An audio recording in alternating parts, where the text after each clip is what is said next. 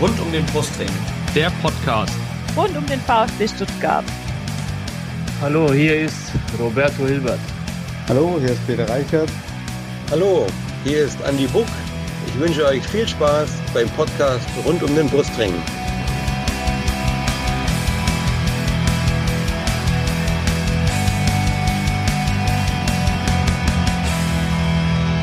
Herzlich willkommen zum Podcast Rund um den Brustring. Mein Name ist Lennart. Und mein Name ist Jenny. Und dies ist Folge 94 des Podcasts. Thema heute natürlich das 2 zu 2 des VfB im Heimspiel gegen Eintracht Frankfurt am Samstag. Und unsere Gäste heute, das ist zum einen äh, der Basti, bekannt bei Twitter als äh, Basti-Red äh, und natürlich nicht nur von Twitter, sondern man kennt ihn auch vom Eintracht-Podcast von 93, von Fußball 2000 und ich glaube, du hast noch zwei oder drei andere Podcasts, ne Basti? Herzlich willkommen. Gute und Grüße, sage ich immer. Ja, verurteilt und Wettbrötchen hast du noch vergessen. Stimmt. Ich hoffe, ich habe selber nichts vergessen. Ich verliere langsam selber den Überblick. Ja, ich habe jetzt extra die genommen, die nicht so ähm, direkt den, den Eintracht oder, oder den Fußballbezug haben, wobei Wettbrötchen ja schon, aber äh, verurteilt glaube ich nicht ganz, oder? Nee, verurteilt. Gott sei Dank kann ich da mal über andere Sachen, also über Fußball sprechen. Es hilft nach so einem Wochenende, muss ich sagen. Sehr gut. Und unser zweiter Gast ist der Luis, äh, VfB-Fan. Bei Twitter Hi. Hi, bei Twitter zu finden unter @benzmanzori. Genau. Ja, dann wollen wir ja. unsere Gäste, bevor wir das Spiel vorstellen, erstmal vorstellen. Genau, Jenny, du hast schon, wolltest schon einsteigen. Genau, voll gern. Ähm, ich denke, wir fangen mal mit Basti an. Ähm, bei, bei uns in Schwaben ist es ja mit dem ST für mich super schwierig, gell? Also wenn ich mal Basti sage, nimm mir das bitte nicht übel. ähm, wie bist du denn Frankfurt-Fan geworden? Boah, das weiß ich eigentlich gar nicht mehr so genau. Da war ich wahrscheinlich noch zu klein, um das irgendwie komplett mitgekriegt zu haben. Mein Vater hat mich irgendwann 1888 mit ins Stadion genommen, tatsächlich gegen die Stuttgarter Kickers sogar. Ach ja, spannend. Da haben ja. die dann noch erste Liga gekickt, oder? Genau. Okay. Die, war, die waren da noch in der Bundesliga und die Eintracht hat zu Hause verloren. Und ich wollte in der Halbzeit okay. nach Hause gehen, weil mir zu laut war alles. Und äh, ja. Aber trotzdem dann bei, dabei geblieben. Ja, tatsächlich. Ich habe das Gefühl, ich habe damals auch so einen Vertrag unterschrieben und das Kleingedruckte nicht gelesen, weil Gerade wenn ich jetzt hier im Stuttgart-Podcast zu Gast bin, muss man natürlich an diese Meisterschaft, an die verpasste Meisterschaft denken von uns, Guido Buchwald, Kopfballtor, die Stars Ananas. Und ich dachte aber damals, ich bin als Kind Fan von einem ja, sehr erfolgreichen Verein geworden, der ab und zu mal Meister werden könnte. Hat sich dann, als ich älter wurde, nicht bestätigt, sondern das war dann eher so eine äh, Zweitliga, Erste Liga hin und her gewichse. Ja. Ähm, wir stellen ja immer so ähm, typisch drei Fragen an jeden Gast. Ähm, ich, ich steige jetzt mal mit der ersten Frage ein. Was kann, äh, dein erstes Spiel hast du uns jetzt quasi erzählt im Stadion. Das war dann gegen die Stuttgarter Kickers, richtig? Genau. Okay. Ähm, kannst du dich noch an dein erstes Trikot erinnern? Jetzt entweder von Frankfurt oder unabhängig, vielleicht auch ein Nationalmannschaftstrikot? Nee, mein, mein erstes Trikot war auch ein Eintracht-Trikot. Das war, okay. weiß gar nicht genau, das müsste 91 gewesen sein. Das war ein Samsung-Trikot. Ähm, oder ich weiß, das Jahr weiß ich nicht mehr. Es war auf jeden Fall ein Samsung-Trikot von Andreas Möller tatsächlich. Ah, also okay. damals gab es noch keine Namen, sondern einfach nur. Genau, ja. Ähm, hast du einen Stammplatz, wenn du im Stadion bist? Also wenn jetzt kein Corona ist? ja, ich habe eine ganz normale Stehplatzdauerkarte schon. Okay. Ewig. Schon ewig, okay. Und dann auch auswärts unterwegs? Ja, also eigentlich, also ich muss sagen, in den letzten Jahren sogar fast lieber auswärts als zu Hause. Okay. Also auch schon in Stuttgart gewesen. Ich war schon öfters in Stuttgart. Okay. Ja. Ich erinnere mich an sehr schöne Spiele, als irgendwie das Gewitter einsetzte und wir das Spiel bei euch noch gedreht haben. Das ist schon lange her. Aber Natides hat da, glaube ich, doch geschossen. Oh, das ist echt lange her. Echt lange her, ja. Gut, ähm, Luis, dann natürlich auch an dich die Frage, wie bist du denn zum VfB Stuttgart gekommen, beziehungsweise wie bist du VfB-Fan geworden? Äh, bei mir ist es, glaube ich, auch ganz klassisch. Äh, der Vater hat einen mitgenommen ins Stadion und dann ist es einfach passiert. Also nichts Wildes. Okay. Und äh, kannst du dich noch an dein erstes Spiel im Stadion erinnern? Ähm, ich bin mir ziemlich sicher, dass ich schon vorher im Stadion war, aber das erste Spiel, an das ich mich wirklich erinnern kann, ist aus der Meisterschaftssaison daheim gegen den VfL Wolfsburg. Mhm. Ähm, kann mich daran ziemlich gut erinnern, weil da äh, Gomez sich blöderweise verletzt hat und dann, ähm, als er behandelt wurde, noch gegen den Medizinkoffer geschlagen hat und sich dabei die Hand gebrochen hat. Ähm, ja, war sehr eindrucksvoll. Witzig, unser letzter Gast hat, glaube ich, genau das gleiche Spiel als erstes Ja, Spiel ja. erzählt, gell? Ja, gut. Aber ähm, ja, bleibt dann auch eindrucksvoll in Erinnerung mit der Gomez-Szene dann einfach, ne? Ja, Ähm, war dein erstes Trikot dann auch von Mario Gomez? Ja, ja. Ähm, das ist eine, äh, war aus der Saison 07, 08, schön mit dem Meisterschaftsvlog und hinten drauf der Zeit entsprechend eben Mario Gomez, Kindheitsheld. Sehr schön. Und ähm, hast du einen Stammplatz im Stadion? Ähm, ich hatte einen bis, bis vor kurzem. Ich war vier Jahre, ähm, hatte ich eine Dauerkarte, Stehplatz in der Cannstatter Kurve. Ähm, habe dann aus Zeitgründen die Karte abgegeben. Ähm, seitdem habe ich mal immer wieder mir Karten auf der Haupttribüne geholt, Untertürkhammer Kurve, also alles Mögliche. Okay. Und vermisst du die Cannstatter Kurve, wenn du jetzt mal so in anderen Bereichen warst? Ähm, stimmungstechnisch auf jeden Fall. Mhm. Ich muss aber auch sagen, dass es damals bei mir nicht nur die aus Zeitgründen war, sondern ich bin halt auch ein Mensch, der gerne das Fußballspiel schaut. Mhm. Mhm. Und erfahrungsgemäß ist es da einfach nicht so gut möglich. Das ist auch nicht schlimm. Ja. Ähm, ich stehe da voll dahinter. Ähm, ich bin auch froh darum, ähm, dass wir, dass wir die Cannstatter Kurve haben und den Support, der ist unheimlich wichtig. Ähm, aber ich habe für mich entschieden nach vier Jahren, dass ich das einfach nicht mehr machen will. Mm, Ja, ich, ich, ich kann dich gut verstehen. Also mir geht's manchmal auch so, wenn du wirklich was vom Spiel mitkriegen willst, dann es ist manchmal echt besser. Du bist irgendwo anders. Also ich stehe steh, steh relativ am Rand von der Cannstatter Kurve normalerweise und da, da geht's einigermaßen, aber ähm, manche Szenen schaffst du dir nachher an im Fernsehen und denkst dir, oh, war da was? aber natürlich, die Stimmung ist natürlich auch toll. Ähm, ein Spiel, wo wir sicher gerne unsere Kurve dabei gehabt hätten, war das am Wochenende, oder? Genau, super Überleitung, danke Jenny. Ähm, genau, kommen wir mal zum, zum Spiel. Ähm, du hattest gerade im Vorgespräch schon erwähnt, Jenny, wir haben diesmal keine Reaktion von euch auf Social Media bekommen. Äh, ein bisschen schade, aber dann reden wir einfach über das Spiel. Kurz zur Aufstellung, äh, es hat sich nicht viel geändert, weil Magituka war wieder auf der rechten Außenbahn, Sosa links. Äh, Gonzales hat diesmal von Beginn an gespielt, vor dem Sturm äh, statt Kalajdzic. Und Klimovic, ähm, wie im letzten Spiel schon dahinter. Äh, und äh, ich fasse das Spiel nochmal kurz zusammen. Also wir hatten zunächst ein recht ausgeglichenes Spiel. Castro und Dost hatten, ich nenne es mal so Halbchancen, also äh, so richtig gefährlich wird's nicht. Dann hatten wir in der 16. Minute das äh, Foul von Touré an Gonzales, der äh, den Elfer macht und damit sein zweites Saisontor schon schießt. Äh, dann hatte Kamada eine Chance, nachdem Karaso im eigenen Strafraum äh, einen Fehlpass gespielt hat in der 21. Minute. Äh, Gonzales hätte beinahe wieder ein Tor gemacht, stand aber im Abseits, wie schon, wie schon äh, in den letzten Wochen. Äh, dann hat Kempfen Schuss von Chor auf der Linie geklärt. Äh, und dann macht äh, Gonzalo Castro in der 37. Minute sein zweites Saisontor und damit das 2 zu 0. Und der VfB hatte eigentlich schon äh, bis zur Pause noch ein paar ganz gute Chancen und ich fand auch das Spiel im Griff. Und dann hat er, äh, dann hat die Eintracht Barkok und Younes äh, eingewechselt für den Ex-VfB-Spieler Zuber äh, und Touré. Ähm, und äh, zuerst, zuerst hat Stenzel noch eine Chance vom Chor geklärt, dann hat Klimovic an die Latte geköpft, also noch, es ging noch so ein bisschen hin und her und dann kam die 61. Minute, äh, wo dann Barkok sich gegen Klimovic durchsetzt auf dem Flügel und ähm, von der Grundlinie zurück auf Silva spielt und der von Gonzales nicht eng genug gedeckt wird und macht entsprechend den Anschlusstreffer. Dann hat die Eintracht aufgedreht. Ähm, der VfB hat dann Doppelwechsel vorgenommen, Kulibali und Anton für Wamangituka und Karasau in der 72. Und dann kam in der 75. der Ausgleich. Äh, Abraham nach einer Ecke von äh, Barkok, der mit seinem zweiten Assist dann an dem Tag. Äh, Stenzel und Castro in dieser Szene viel zu weit weg. Reden wir gleich natürlich noch drüber. Dann äh, lenkt der Trapp noch einen äh, Schuss von Kulibali um den Pfosten. VfB nimmt dann wieder so ein bisschen an Fahrt auf. Äh, aber bleibt, am Ende bleibt es beim 2 zu 2. Kalajdzic kam nur noch in der 85. rein. Kobel hat noch einen Freistoß von äh, Kostic pariert. Das hätte uns gerade noch gefehlt, dass der noch getroffen hätte am Ende. Und in der 90. kam noch die Davi für Castro. Und Basti, bevor ich dich nach dem, äh, nach deiner Sicht Spiel frage, ich habe letzten Woche bei euch in den Eintracht-Podcast reingehört. Und da hast du gesagt, die Eintracht muss nach Stuttgart fahren und wissen, äh, dass sie besser ist.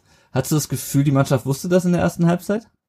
Nee, das Gegenteil war der Fall. Ich habe schon das Gefühl gehabt, dass selbst der Trainer das nicht wusste, ähm, weil er da mit zwei wirklich ganz klaren Sechsern äh, aufgestellt hat und man das Gefühl hatte, die Eintracht spielt in Dortmund, München oder Leipzig, so von der, von der, von der Grundausrichtung der Spieler her.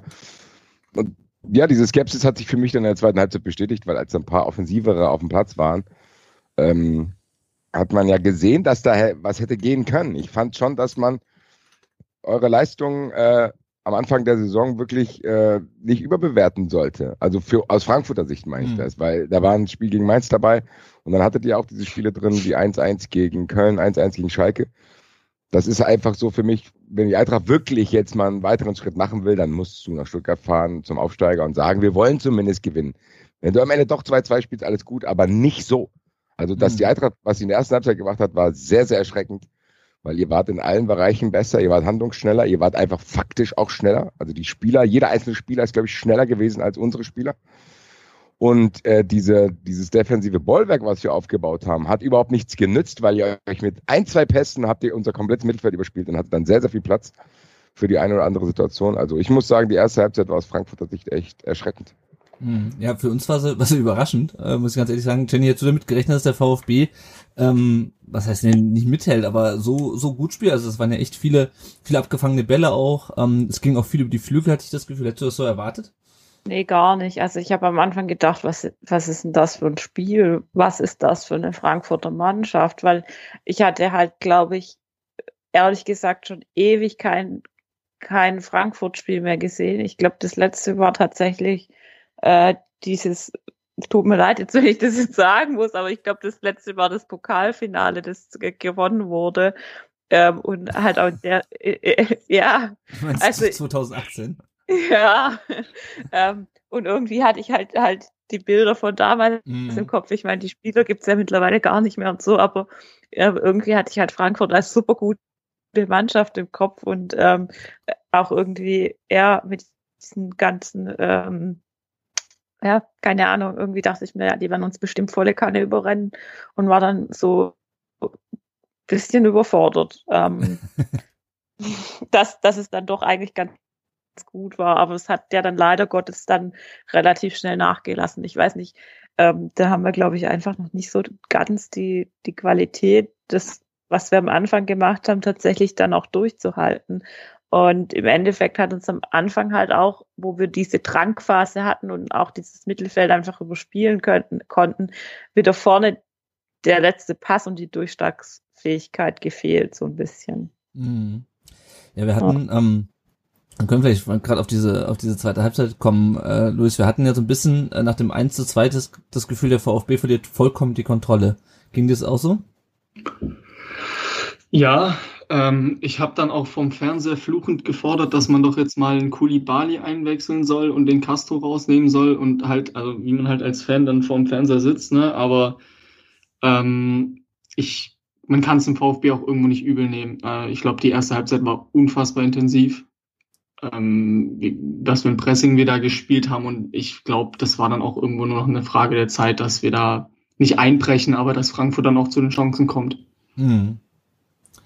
Ähm, was mir in der ersten Halbzeit aufgefallen ist, dass vor allem ähm, die Eintracht uns unglaublich viel angeboten hat, darüber haben wir schon gesprochen. Also wir hatten unglaublich viele Chancen, Bälle abzufangen und dann, wie der Basti gesagt, das Mittelfeld relativ schnell zu überspielen. Aber gerade auch auf den Außenbahnen hatte der VfB unglaublich viel Platz. Also Sosa hatte wahnsinnig viel äh, Gelegenheiten, da reinzuflanken. Äh, Basti, woran lag das denn, dass das, äh, dass die Eintracht auf den Außen so so unsichtbar war hinten? Ja, du hast das Gefühl gehabt, Touré hatte nicht seinen besten Tag und mit Zuba haben wir einen Spieler drin, der Kostic einfach auch nicht ersetzen kann. Hm. Und ich finde, was bei der Eintracht krass gefehlt hat, war einfach so eine Statik zu sagen, okay, wir haben eine defensive Grundausrichtung, stellen uns aber gar nicht so auf. Das heißt, du hast dann irgendwie eine, eine Doppeldex mit Chor und Ilsanka gehabt, die ja eigentlich gut das Zentrum dann zumacht, aber dann hast du halt auf den Außen irgendwie das Gefühl, dass dann nur das Zentrum äh, abgesichert wird. Also das, die Eintracht hat zu keiner Zeit in der ersten Halbzeit Zugriff auf dieses Spiel gehabt. Ich meine, wenn ganz ehrlich ist, mir hättet ihr schon 3-4-0 führen müssen. Mhm. Und dann wäre das Ding, glaube ich, gegessen gewesen. Das heißt, die Eintracht hat sogar noch Glück gehabt, dass es nur 2-0 steht. Und das ist schon eine Katastrophe. Ja. Also diese erste Halbzeit muss man komplett von der zweiten trennen, wenn man das, die Bewertung macht, weil ich bin immer noch ein bisschen sprachlos auch. Also ich glaube auch, dass die Fehleranalyse hier in Frankfurt allgemein und bei mir selber auch noch nicht abgeschlossen ist, was da los war. Weil das kann man, glaube ich, auch nicht nur mit dieser Aufstellung begründen, die ich jetzt hier die ganze Zeit erwähnt habe, sondern mhm. da ist auch eine Einstellungssache drin. Also die Mannschaft war nicht nur taktisch nicht auf dem Platz, sondern auch geistig nicht. Du hast das mhm. Gefühl gehabt, da macht jeder so sein Ding, die schreien sich nicht an, kassierst halt ein Tor, dann guckt Trapp mal, wirft den Ball aus dem Tor und denkt, Leute, was ist los, so bla bla. Das ist gerade, wenn du dann die von mir jetzt angeteaserte zweite Halbzeit siehst, noch unerklärlicher. Weil gut, es kann ja schlechte Mannschaften geben und oder schlechte Tage, dann ist halt so. Aber wenn du so kurz hintereinander in der äh, Lage bist, dich so sehr hochzufahren, dieses Spiel fast noch zu drehen. Mhm. Dann frage ich mich wirklich, was in der ersten Halbzeit los war. Ja. ja, das hatte ich ja auch das Gefühl, dass die Eintracht da ein bisschen, ein bisschen neben sich stand, weil also wir sind schon relativ wach äh, in dieser Saison, auch gerade zu Spielbeginn, äh, anders als in der Vergangenheit. Ähm, aber dass du halt so viele Bälle abfängst und so häufig da ähm, wirklich durchs Mittelfeld flügen kannst, ähm, das ist bei uns auch selten. Ähm, ja. Luis, wie, wie fandst du denn, wie fandst du denn Sosa? Ich, also mir hat er gut gefallen. Wie hat er dir gefallen? Mir hat er auch super gut gefallen. Ähm, ich bin auch so einer der, ich habe ich hab immer ein gemischtes Gefühl bei ihm, muss ich ehrlich sagen. Manchmal sage ich, äh, super, ähm, bringt klasse Flanken. Manchmal denke ich mir, um Himmels Willen, Wechsel, äh, was, was, was, was macht er da? Aber ich glaube, die Statistiken sprechen auch für ihn. Ähm, ich weiß nicht, ich habe es vorhin mir angeschaut, der hat über 80 Prozent der Pässe sind angekommen, hm. hat fast jeden Zweikampf gewonnen. Ähm, seine Triplings waren, glaube ich, fast alle erfolgreich. Also der hat da außen einen richtig guten Job gemacht und ist auch eine Alternative geworden, weil ja tatsächlich am Ende der Zweitligasaison Gonzales die Position besetzt hat. Hm, ja. Ähm, noch eine andere Personalie, Klimovic äh, in der Startelf. Jenny, was hast du gedacht, als du das gesehen hast? Hast du das für sinnvoll gehalten? Da hatten wir ja letzte Woche diese große Diskussion auch mhm. mit dem Artikel in, der STN. Also ich habe mich schon ein bisschen gewundert, dass, dass äh, die Davi tatsächlich wieder auf der Bank sitzt. Ähm, gut, dieses Mal hat er ihn ja dann zumindest eingewechselt ich fand es jetzt eher ein bisschen komisch, dass ja auch ein, äh, ein Kalajdzic, glaube ich, erst relativ spät zum Zug mhm. gekommen ist. 85, ja. ähm, den hätte ich mir, glaube ich, einfach echt noch vorne drin eher dann gewünscht, ähm, gerade eben auch wegen dieser angesprochenen Durchschlagskraft, ähm, die gefehlt hat. Da fehlt dem Klimovic einfach noch ein bisschen was, ähm, obwohl er ja auch wieder gute Szenen hat, aber du merkst halt einfach, dass das noch ein junger Spieler ist und dass der einfach noch nicht so weit ist. Mhm. Ähm, allerdings hat mir zum Beispiel auch Nicolas Gonzalez hat mich auch noch nicht so wirklich hundertprozentig überzeugt in dem Spiel, ehrlich ja. gesagt. Ja, zudem haben wir auch eine Hörerfrage. Hm? Wie es euch da ging. Ja, zudem haben wir auch eine Hörerfrage bekommen, die kann ich mal kurz vorlesen, dann kann der, ähm, dann kann der äh, Luis sagen, was er, wie er das meint. Und zwar mhm. hat der Nero, äh, at Nero 828646164, wie auch immer, ähm, geschrieben, ähm, auf Ein Roboter quasi.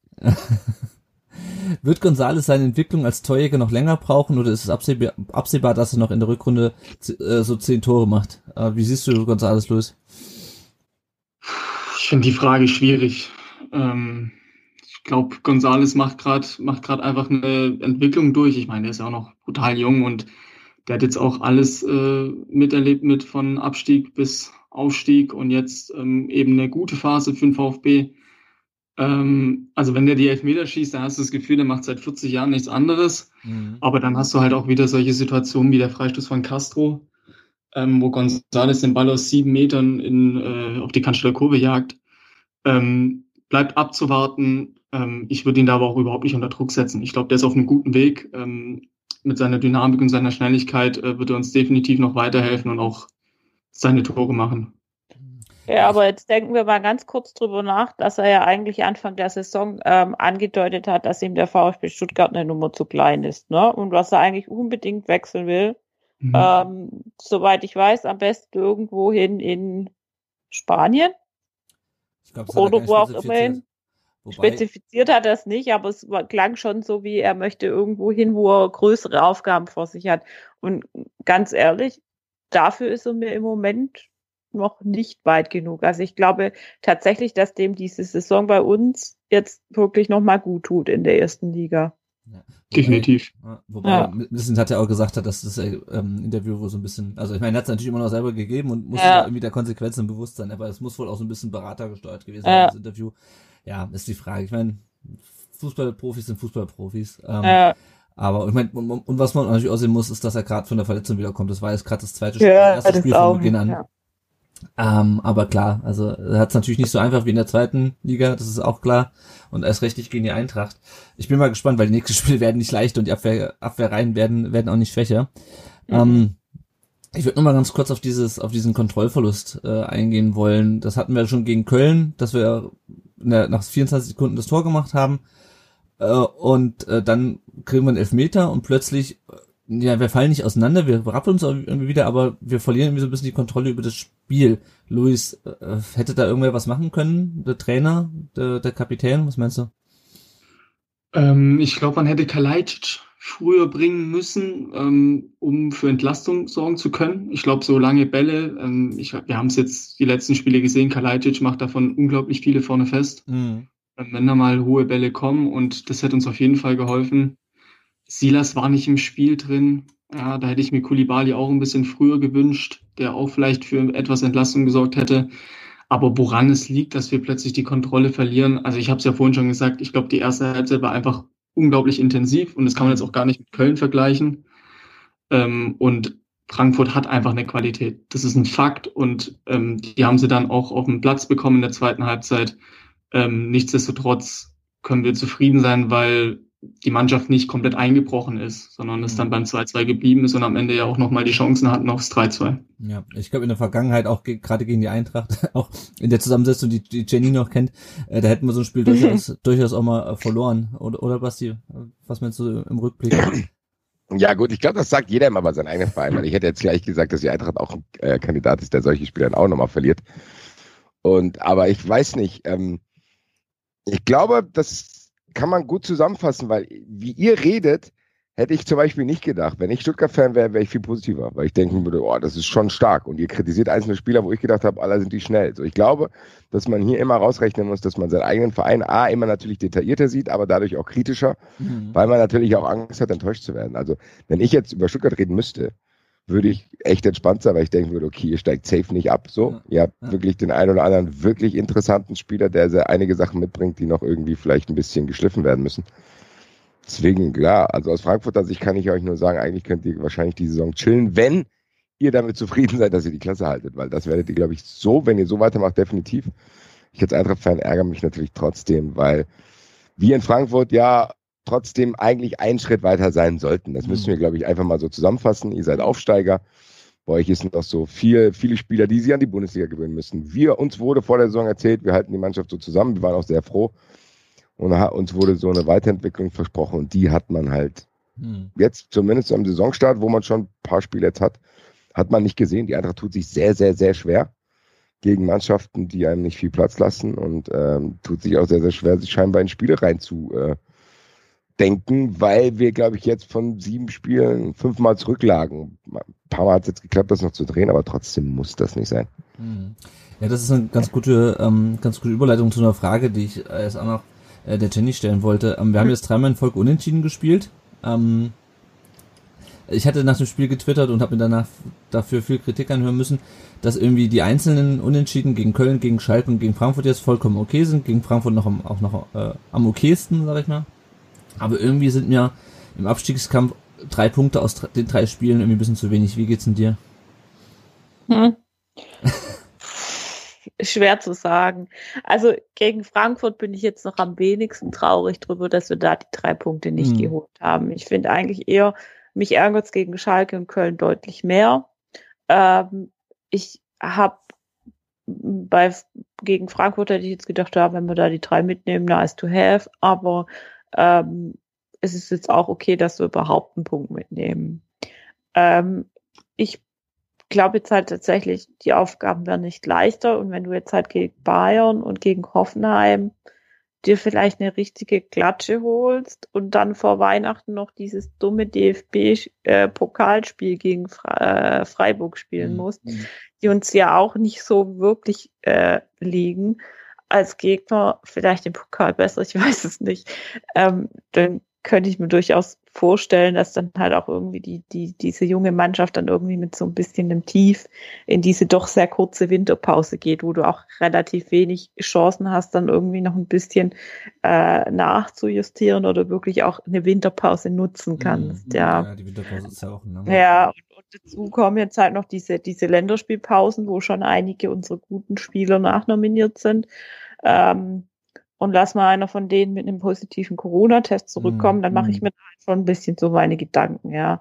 Ähm, aber vielleicht ist es tatsächlich so, wie der Basti gerade auch gesagt hat, vielleicht ähm, sehen wir es einfach auch alle ein bisschen so negativ und haben dann doch die, die, ähm, die bekannten Pferde vor der Apotheke kotzt sehen, ähm, mhm. in der Vergangenheit so oft.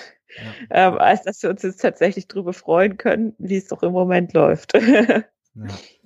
Ja, also ich, ich denke, das, ähm, so sehe ich es so sehe ich auch, dass wir einfach das ähm, zu sehr gebrannte Kinder sind äh, aus der Vergangenheit. Ähm, bevor wir noch gerade mal auf die aktuelle Lage jetzt, äh, blicken wollen nach dem siebten Spieltag, noch eine Frage, die uns auf Instagram erreicht hat. Wie fandet ihr die Rückwärtsbewegung, Defensivverhalten von Castro in der zweiten Halbzeit? Ich muss ganz ehrlich sagen, ich habe nicht besonders drauf geachtet. Luis, hast du ähm, auf Castro in der zweiten Halbzeit geachtet? Ich habe gesehen, dass er beim beim 2-2 äh, nicht nicht nah genug an Abraham dran war, aber es war halt eine Standardsituation. Aber generell im Defensivverhalten, wie fandst du ihn in der zweiten Halbzeit? Hast du, drauf geachtet? Nee, ich habe gar nicht drauf geachtet, aber ähm, nee, ist schwierig zu beurteilen. Ich, ich habe eher so das Gefühl, dass ähm, Endo und Mangala ihn da sehr entlasten und er generell gar nicht so viel Defensivarbeit leisten muss. Ähm, aber speziell habe ich da jetzt nichts wahrgenommen. Nee. Ich, ich, und ich hatte auch keine Zeit, mir das Spiel nochmal noch mal ein Castro, Castro Camp zu machen. Gut, dann schauen wir jetzt mal auf die aktuelle Lage. Der VfB ist das Achter. Er hat jetzt ähm, aus diesen beiden, aus diesen vier Spielen äh, zwischen den Länderspielen, Pausen, ähm, sechs Punkte geholt. Ähm, und jetzt ist, wie gesagt, die Länderspielpause und dann, die Jenny ist gerade schon angesprochen, spielen wir äh, bis äh, Weihnachten in Hoffenheim gegen die Bayern in Bremen äh, und Dortmund gegen Union unter, der Woche und dann in Wolfsburg und dann im Pokal ein oder zwei Tage vor Weihnachten halt gegen Freiburg. Das heißt, es sind jetzt noch sieben Spiele bis Weihnachten. Ähm, genau, das erste Pokalheimspiel äh, seit äh, Februar 2016 ist es übrigens, also auch schon wieder ein bisschen, bisschen her. Ja, und dann geht's am äh, 2021 geht's direkt schon weiter, äh, nämlich am 2.1. oder 3.1. dann äh, gegen Leipzig. Ähm, wir können mal ganz kurz auf unseren nächsten Gegner blicken, Hoffenheim. Die sind äh, 13. jetzt mit sieben Punkten, zwei Siege, ein Unentschieden und vier Niederlagen. Äh, die haben die ersten beiden Spiele gegen Köln und Bayern gewonnen und danach nichts mehr. Haben es am Sonntag gegen, gegen Wolfsburg 1 zu 2 verloren. Basti, ihr habt ja schon gegen die gespielt äh, und 2 zu 1 gewonnen. Äh, wie, äh, wie war das Spiel oder wie, was, wo, wo sind so die Stärken und Schwächen von denen? Ja, also Hoffenheim hat bei uns einigermaßen gut losgelegt. Die haben dann echt Kramaric, da hat halt Kramaric noch gespielt. Das mhm. heißt, ich glaube, das musst du in die Bewertung mit einfließen lassen. Mhm. Der hat dann ein richtig geiles Tor geschossen. Mit links hat er den in den Winkel geschlänzt. Ähm, aber da ist die Eintracht zurückgekommen. Die Eintracht, da, da, da hat es halt noch gereicht. Da hat die Eintracht nur eins zurückgelegt und kam dann wieder erst in der zweiten Halbzeit so richtig in Form und hat das Spiel angedreht, was einen natürlich gefreut hat. Aber so ein bisschen haben sich da unsere Probleme schon abgezeichnet und bei Hoffenheim ehrlich gesagt auch. Du hast gesehen, was die könnten. Aber so richtig durchgezogen haben sie es nicht und das spiegelt sich ja bei denen jetzt wieder. Du hast ja gesagt, die haben am Anfang echt gut losgelegt. Da hast du gedacht, hui, guck mal hier. Sebastian Hoeneß, neuer Trainer, vielleicht kann das irgendwie was werden, den einen oder anderen interessanten Spieler. Und jetzt passiert, glaube ich, das, was in Hoffenheim öfters passiert. Die haben dann Mannschaften, die sind gar nicht so schlecht, die haben vielleicht auch eine geile Idee. Da schläft es dann aber ein, weil ich glaube trotzdem, dass da, ja, da ist halt kein Druck auf diesem Verein. So, sind, keiner interessiert sich so für die, die machen dann und wenn es gut läuft, freuen die sich kurz. Mhm. Aber ich glaube nicht, dass die sich in so einen Rausch spielen können und genauso wenig spielen die sich in eine Krise, wenn es da nicht läuft, weil halt auch keiner drüber spricht. So. Und ich glaube, dass die schlafen manchmal einfach so ein bisschen ein. Das ist denen in den letzten Jahren öfters passiert. Momentan hat man das Gefühl, dass es auch gerade passiert, aber Hoffenheim ist trotzdem, egal in welchem Zustand die zu dir kommen, unangenehm, mhm. weil du halt nicht weißt, ob die Bock haben, weil wenn die plötzlich Bock haben, ist das eine gute Mannschaft. So, also du mhm. kannst, glaube ich, jetzt nicht sagen, oh, die sind jetzt gerade momentan nicht so gut drauf, sondern das, was ich eben beschrieben habe, kann sich natürlich dann auch immer wieder für Hoffenheim in Positivität umwandeln und dann überraschen die dich plötzlich, weil, wie gesagt, die haben schon eine gute Qualität und ich weiß nicht, ich glaube, Kramaric wird dann auch zurück sein. Mhm. Und dann hast du halt eine andere Hoffenheimer Mannschaft, weil der ist halt echt on fire. Äh, das ist auf jeden Fall undankbar, glaube ich. Aber ich glaube, um euch jetzt wieder Hoffnung zu machen, wenn bei Hoffenheim vielleicht kein Druck drauf ist, sind bei euch Spiele gegen Hoffenheim ja zumindest, ja, also da achtet man ja, glaube ich, schon drauf, weil es auch eine kleine Abneigung gibt gegen Hoffenheim, glaube ich, euch. Ja. Ja, ja. Ah, nur ein kleines bisschen. Ich meine, wenn ihr das nutzen könnt, dann schlaft ihr vielleicht nicht ein und führt 2-0 und stellt euch dann einfach hinten rein, anstatt uns Platz zu lassen. Ja, ich meine, ähm, Pellegrino Materazzo hat ja dann durchaus auch ähm, eine Hoffenheimer Vergangenheit. Das darf man ja auch nicht vergessen, ne? Ähm, ist mir gerade so eingefallen nebenbei. Ja. Und ähm, möchte, möchte ja mit Sicherheit auch ähm, nicht unbedingt ähm, die Schießbude werden. Ja. Also mein Segen aus Frankfurt gebe ich euch gerne. Ihr könnt gerne gegen Hoffenheim gewinnen. Also lieber Stuttgart als Hoffenheim. Ja, das, das ist schön. Ja. ähm, ja, genau, du hast es gerade schon angesprochen. Basti, der Kramaric, hat in den ersten drei Spielen sechs Tore gemacht. Dann ist er ähm, mit ähm, Kroatien, das Kroate, ne? Glaube ich. Mhm Kroate, ja. Ja, genau, ist ähm, äh, äh, in die Länderspielpause gefahren und ähm, war danach erstmal in Quarantäne und hat seitdem nicht mehr getroffen, logischerweise. Ähm, in der Europa League hat Hoffenheim interessanterweise alle drei Spiele gewonnen. Äh, hat auch noch die beiden Ex-VfB-Spieler, einmal Sebastian Rüdi und äh, ähm, Jakob Brun Larsen, der eigentlich äh, auch jetzt sich, glaube ich, direkt vor der Länderspielpause ähm, äh, infiziert hat und jetzt äh, in Quarantäne ist. Ich bin mal gespannt, ob die dann in zwei Wochen schon wieder rum ist. Ähm, ja, ich bin mal, ich bin mal gespannt, wie das läuft, wenn Kramaric wieder da ist und vielleicht haben sie sich ja den Gacinovic geholt, um ein bisschen aufzuwachen. Ähm, wer weiß.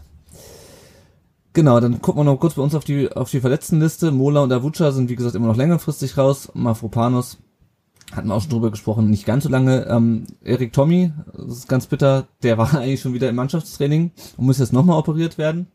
Der hatte mhm. eine Platte im Ellenbogen, der hatte sich ja ähm, im Testspiel gegen Liverpool verletzt.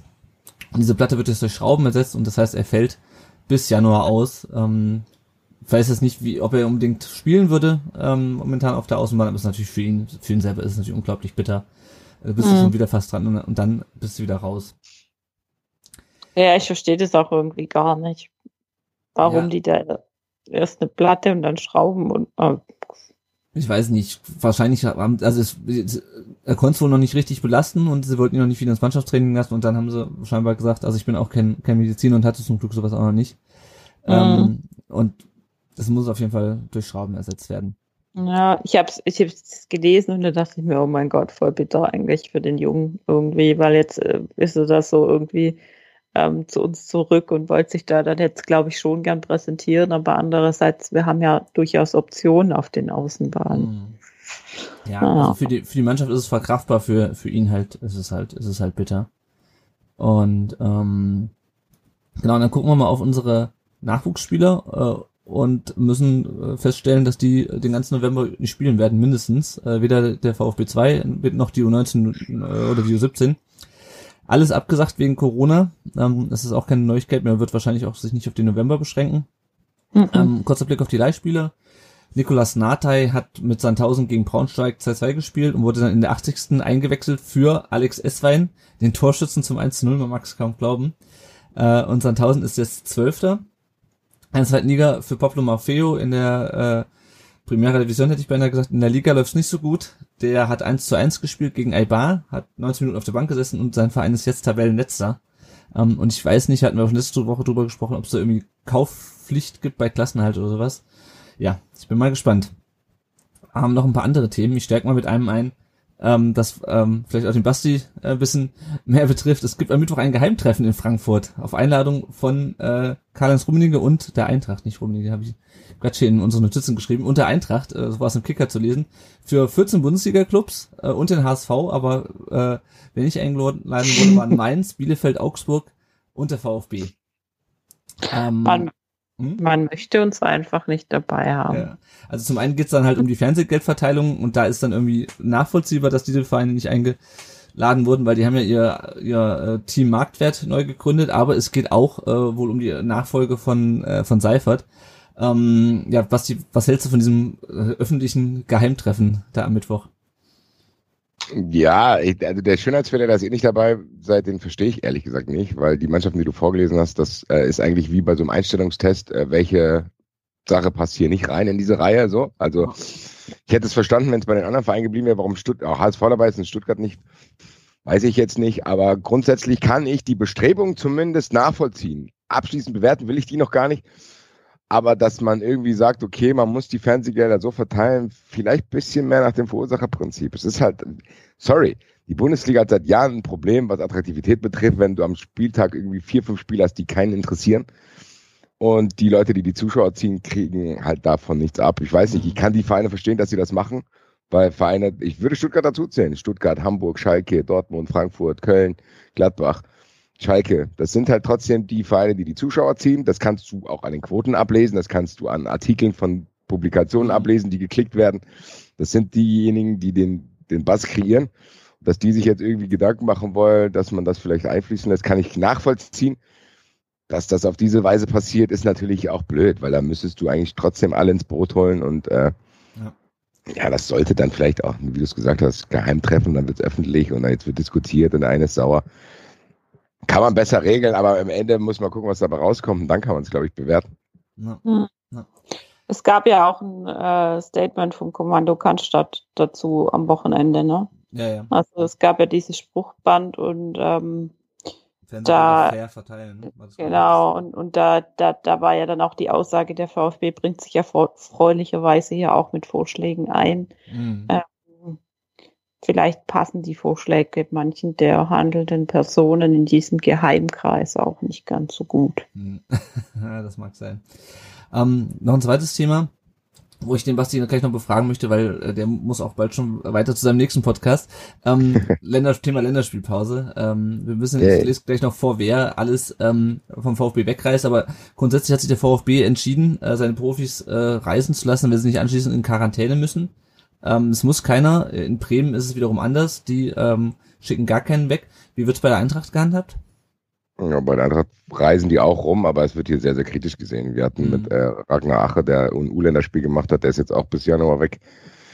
Dann hast du Philipp Kostic, der jetzt gerade wieder zurück ist und jetzt damit rumfahren soll. Das ist auch nicht so ideal. Mhm. Also ich glaube, Länderspiele sind momentan noch mehr Leuten ein Dorn im Auge als sowieso schon. Also ich finde, das ist halt, du hast halt davon nichts als Verein, außer dass der Spieler sich verletzen kann. Und jetzt gerade in Corona-Zeiten ist das sowieso unsinnig. Das heißt, ich würde jeden Verein verstehen, der da einen Riegel vorschiebt. Kann man wahrscheinlich auch nicht immer aus diplomatischen Gründen oder wahrscheinlich sogar auch aus rechtlichen, ich weiß es nicht. Mhm.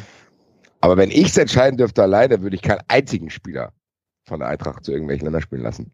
Ja. Ich würde allgemein überhaupt gar keine Länderspiele machen. Ja, so. Das also, sorry, kann man es auch sagen. Ja, also für mich ist das irgendwie so ein Schlag ins Gesicht für jeden, der jetzt im Moment irgendwie Angehörige im Ausland sitzen hat, die er vielleicht seit m, ungefähr einem Dreivierteljahr oder fast einem Jahr nicht mehr besuchen kann wegen entsprechender Reisebeschränkungen und anschließender Quarantäne. Mhm. Und ähm, die Profifußballer sollen für ein paar Länderspiele durch die, die, ähm, die Weltgeschichte chatten. Sorry, aber das äh, das entzieht sich mir jeglicher Verhältnismäßigkeit. Ja, ja, und vor allem, wenn du dann schaust, wo auch unsere Spieler hinfahren, also Gonzales spielt ja. mit Argentinien gegen Paraguay und in Peru. Ähm, Wataruendo muss zum Glück nur nach Österreich, der spielt halt gegen Panama und gegen Mexiko. Kalajdzic, das geht auch noch, muss nach Luxemburg und dann äh, zu Hause gegen Nordirland und Norwegen. Mangala spielt in Bosnien-Herzegowina, Sosa in Schottland und in ähm, Litauen, Scholinov in Israel. Israel hat, glaube ich, auch eine relativ ähm, hohe Infektionszahl immer noch und gegen Montenegro. Also ja, ich bin mal gespannt, ob die da alle äh, ohne Quarantäne zurückkommen, beziehungsweise ohne, ohne Infektion. Ähm, genau, und bevor wir jetzt weitermachen, würde ich an dieser Stelle schon mal äh, den Basti äh, verabschieden. Ähm, weil wir ein paar Themen haben wir noch, aber du musst gleich weiter zur Aufnahme von 93. Yes. Deswegen danke, dass du heute die Zeit genommen hast. Ja, gerne, gerne. Ich wünsche euch noch viel Glück. Bleibt schön in der Bundesliga, damit das, was ich vorhin kritisiert aber nicht überhand nimmt, dass die Bundesliga so langweilig wird. Alles klar. Also viel Spaß bei der Aufnahme euch und ja. Ciao. Ciao. Ciao, danke dir. Ciao. So, wir machen weiter mit äh, reinen VfB-Themen. Ähm, und zwar hat er die, äh, beim Kicker zu lesen, dass der DFB den Jugendfußball reformieren will, was ich sehr interessant fand. Äh, das ist bisher nur nach Recherchen des Kickers. Aber es soll keine Bundesligen mehr geben, ähm, sondern Entwicklungsspiele in regionalen Gruppen, äh, aus denen man auch nicht sportlich absteigen kann. Und äh, über Entwicklungsturniere soll es dann, äh, soll dann trotzdem, also es soll dann verschiedene Turniere übers Jahr geben und soll es eine Meisterschaft äh, geben. Ich weiß nicht, ob sich einer von euch beiden mit dem Thema Jugendfußball irgendwie nochmal mehr beschäftigt hat. Ich, ich habe mich vorhin ein bisschen reingelesen, aber war für mich jetzt auch neu, die Meldung. Ja. Also ich finde es zumindest ganz interessant, dass man halt keinen äh, keinen ähm, Abstieg mehr hat und du nicht mehr diese, äh, also die hatten es ja auch bei der A-Jugend, die vor ein paar Jahren fast also was aus der Bundesliga abgestiegen wäre. Mhm.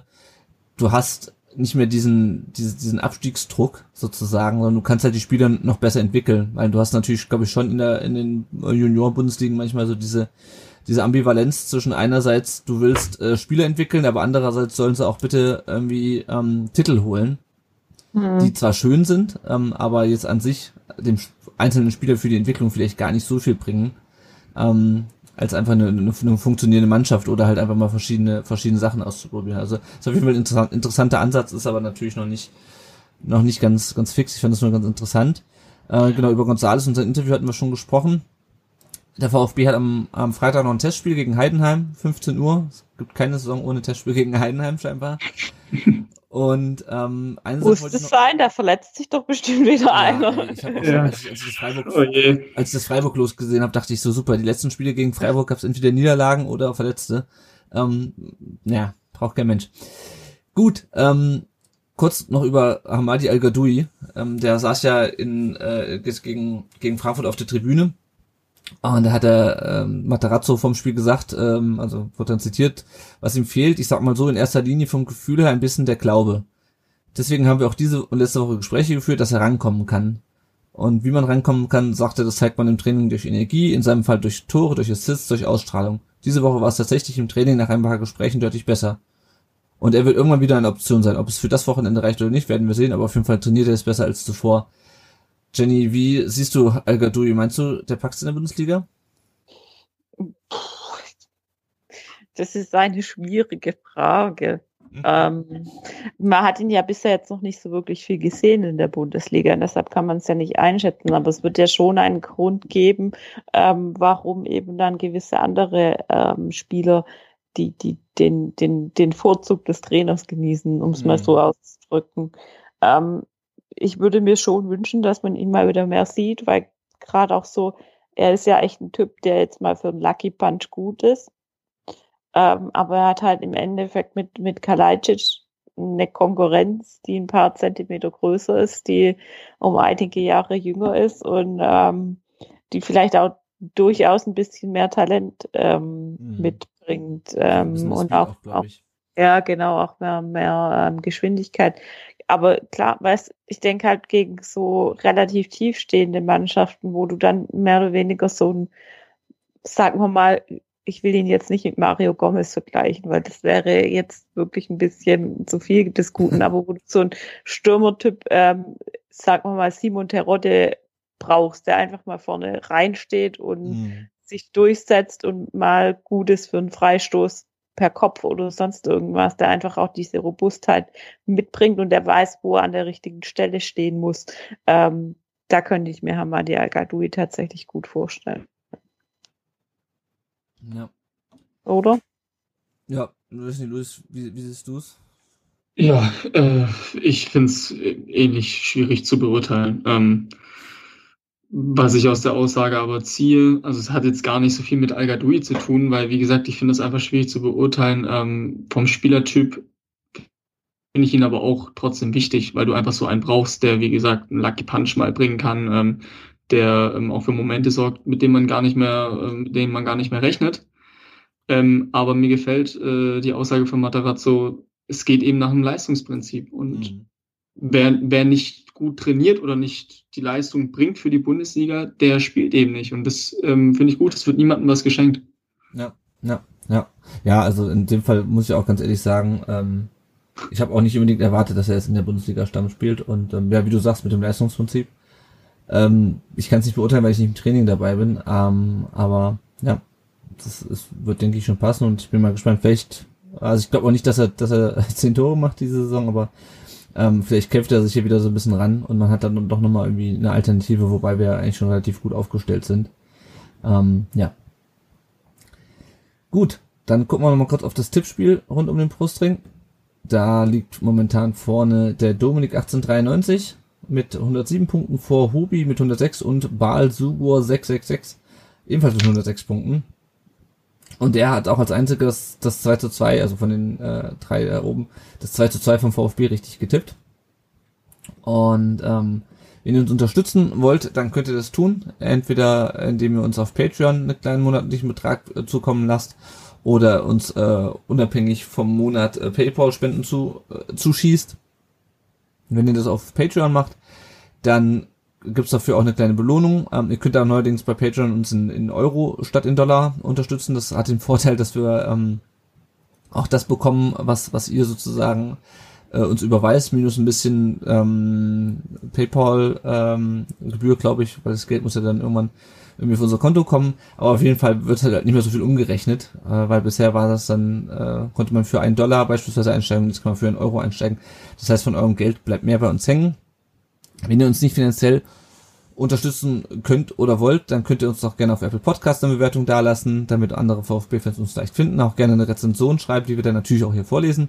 Ansonsten sagt gerne auch so, ähm, dass es uns gibt. Erklärt den Leuten, was ein Podcast ist, wie man den abonnieren kann. Ihr könnt uns auf Facebook, auf Twitter und auf Instagram folgen. Auf Spotify könnt ihr uns hören äh, und auf YouTube. Und natürlich äh, schreiben wir auch regelmäßig unsere Artikel auf dem Blog. Und wenn ihr Teil dieses Podcasts sein wollt, dann könnt ihr uns entweder eine Sprachnachricht schicken an die 0157 511 08680. Die Nummer steht auch nochmal auf rundumbrustring.de. Oder ihr macht das wieder Luis und nehmt einfach am Podcast die ganze Zeit teil. Ähm, meldet euch einfach, wenn ihr VfB-Fans seid. Wir haben jetzt bis zur Länderspielpause ja die Spiele durch. Ähm, aber für die Zeit nach der Länderspielpause, da haben wir noch einige Spiele, wo wir noch keine Gäste haben. Also wenn ihr Bock habt, mit uns über das Spiel gegen Hoffenheim, gegen Bayern, gegen Dortmund, gegen Bremen, gegen Union oder gegen Wolfsburg oder die ganzen anderen 27 äh, Spiele, die noch äh, äh, folgen, zu äh, sprechen, dann meldet euch einfach bei uns äh, und dann äh, kriegen wir das hin und ich glaube, die Schwelle ist relativ niedrig, ne, Luis, hier dran teilzunehmen. Ja. Ja, wir, ma wir, wir, machen natürlich ein Casting. Also, ähm, ja, also ich wollte gerade so einfach klar. ist auch wieder nicht, ja, genau. Ja. Wir nehmen nicht jeden, aber fast. Nee. ähm, genau, meldet euch einfach. Ähm, ja, und die nächste Aufnahme, die werden wir dann nach dem Hoffenheim-Spiel machen. Eventuell gibt's noch eine Sonderfolge in der, in der Länderspielpause. Da sind wir momentan noch in terminlichen Verhandlungen. Das heißt, es wird auf jeden Fall noch eine Sonderfolge geben. Äh, sehr wahrscheinlich. Aber ich weiß noch nicht, ob es jetzt in der Länderspielpause stattfindet. Ja, dann, ähm, den Basti haben wir schon verabschiedet.